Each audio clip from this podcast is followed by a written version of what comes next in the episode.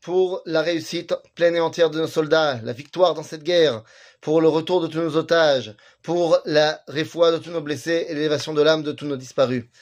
Les points paracha, les amis, aujourd'hui parachat de Vaishlach. Et la parachat de Vaishlach, eh bien, si la parachat de Vayetse était un prototype du départ en exil, la parachat de Vaishlach est un prototype de la sortie de l'exil.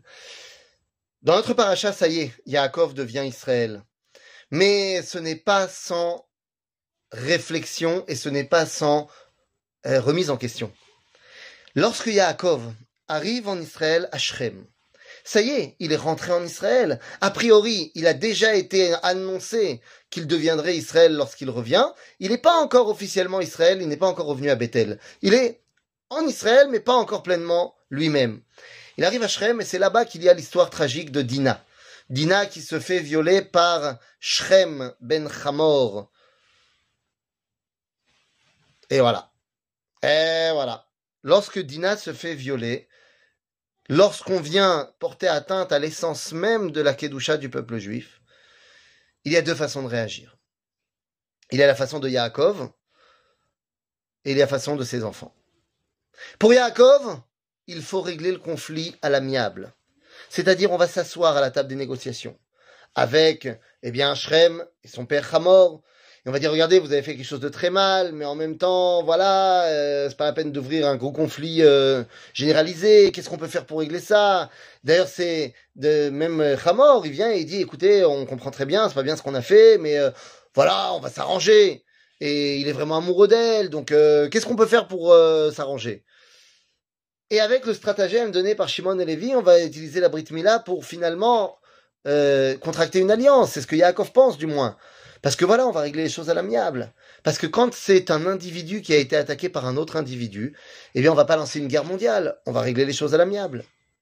Mais pour ce qui est de Shimon et Lévi, il ne s'agit pas d'une jeune fille qui a été violée par un jeune homme. Il s'agit de la fille de Yaakov, qui est donc la princesse d'Israël. Parce que pour les enfants de Yaakov, nous ne sommes plus une famille, la famille de Yaakov. Nous sommes un peuple. Nous sommes les enfants d'Israël. Et lorsque la fille du roi est frappé comme cela, et attaqué comme cela, ce n'est plus une attaque personnelle.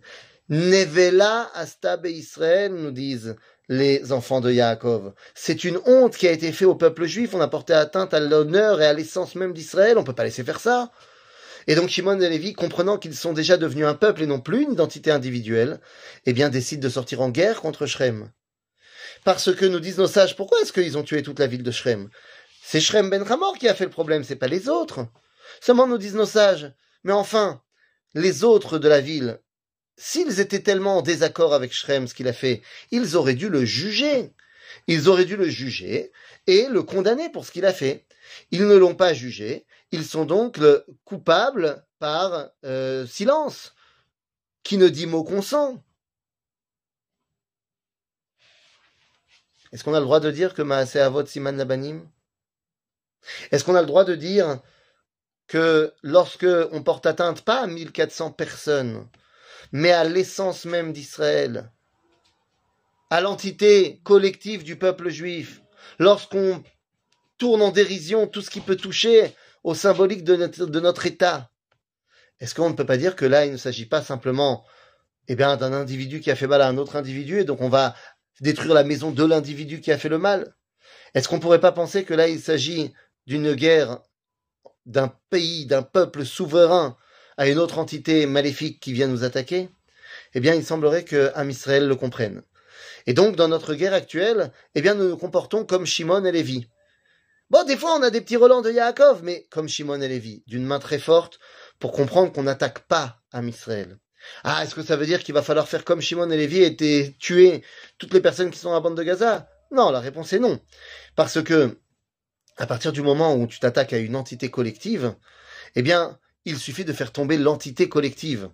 Et tu n'es pas obligé de faire tomber tous les individus qui composent l'entité collective. Donc lorsque tu fais une guerre contre un pays, lorsque Israël a fait la guerre contre l'Égypte, contre euh, la Jordanie, on n'est pas obligé de tuer tout le monde. Il suffit de faire tomber l'entité. Et une fois que l'entité se rend, alors c'est bon, c'est gagné. Donc il ne s'agit pas ici aujourd'hui de devoir tuer 2 millions d'Arabes qui habitent dans la bande de Gaza, pas du tout. Mais il s'agit de faire tomber tout ce qui pourrait représenter le Hamas, tout ce qui pourrait représenter cette entité-là. À partir du moment où les habitants se désolidarisent du Hamas, moi j'ai pas besoin de les tuer. Mais pour ça, il faut que moi, je sois intraitable avec mon ennemi, intraitable avec celui qui, en tant qu'entité collective, a décidé de m'attaquer, parce qu'il ne s'agit plus seulement de Bat Yaakov. Il s'agit de Nevela, Astab et Israël. Alors vous savez, Yaakov a eu peur.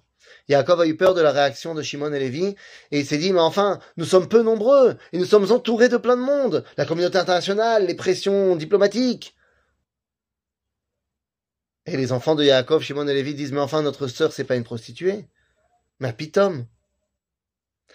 Et Akadosh Baruch va donner raison aux enfants d'Israël. Parce que là où Yaakov disait qu'il avait peur, qu'est-ce qu'on va faire si jamais on nous attaque tous parce qu'on a fait, on a fait ça, et eh ben, on sera perdu.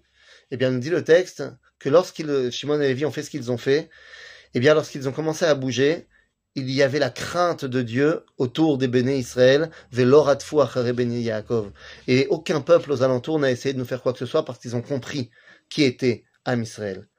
On parle beaucoup de harta, on parle beaucoup de force de dissuasion. Eh bien, c'est la grandeur d'Israël qui est en jeu aujourd'hui. Nos soldats sont extraordinaires. J'étais encore hier soir dans une base avec des soldats. Ils sont fantastiques. Nos soldats sont, Pachout, le, le, plus grand cadeau qu'on ait reçu. Ils sont les plus grands exemples qu'on puisse avoir en Kedusha, en abnégation, en Messirut en tout ce que vous voulez. Eh bien, nos soldats ramènent le kavod du peuple juif. Et grâce à eux, eh bien, nous allons pouvoir chanter, crier, prôner haut et fort Am Israël Chai. Shabbat Shalom.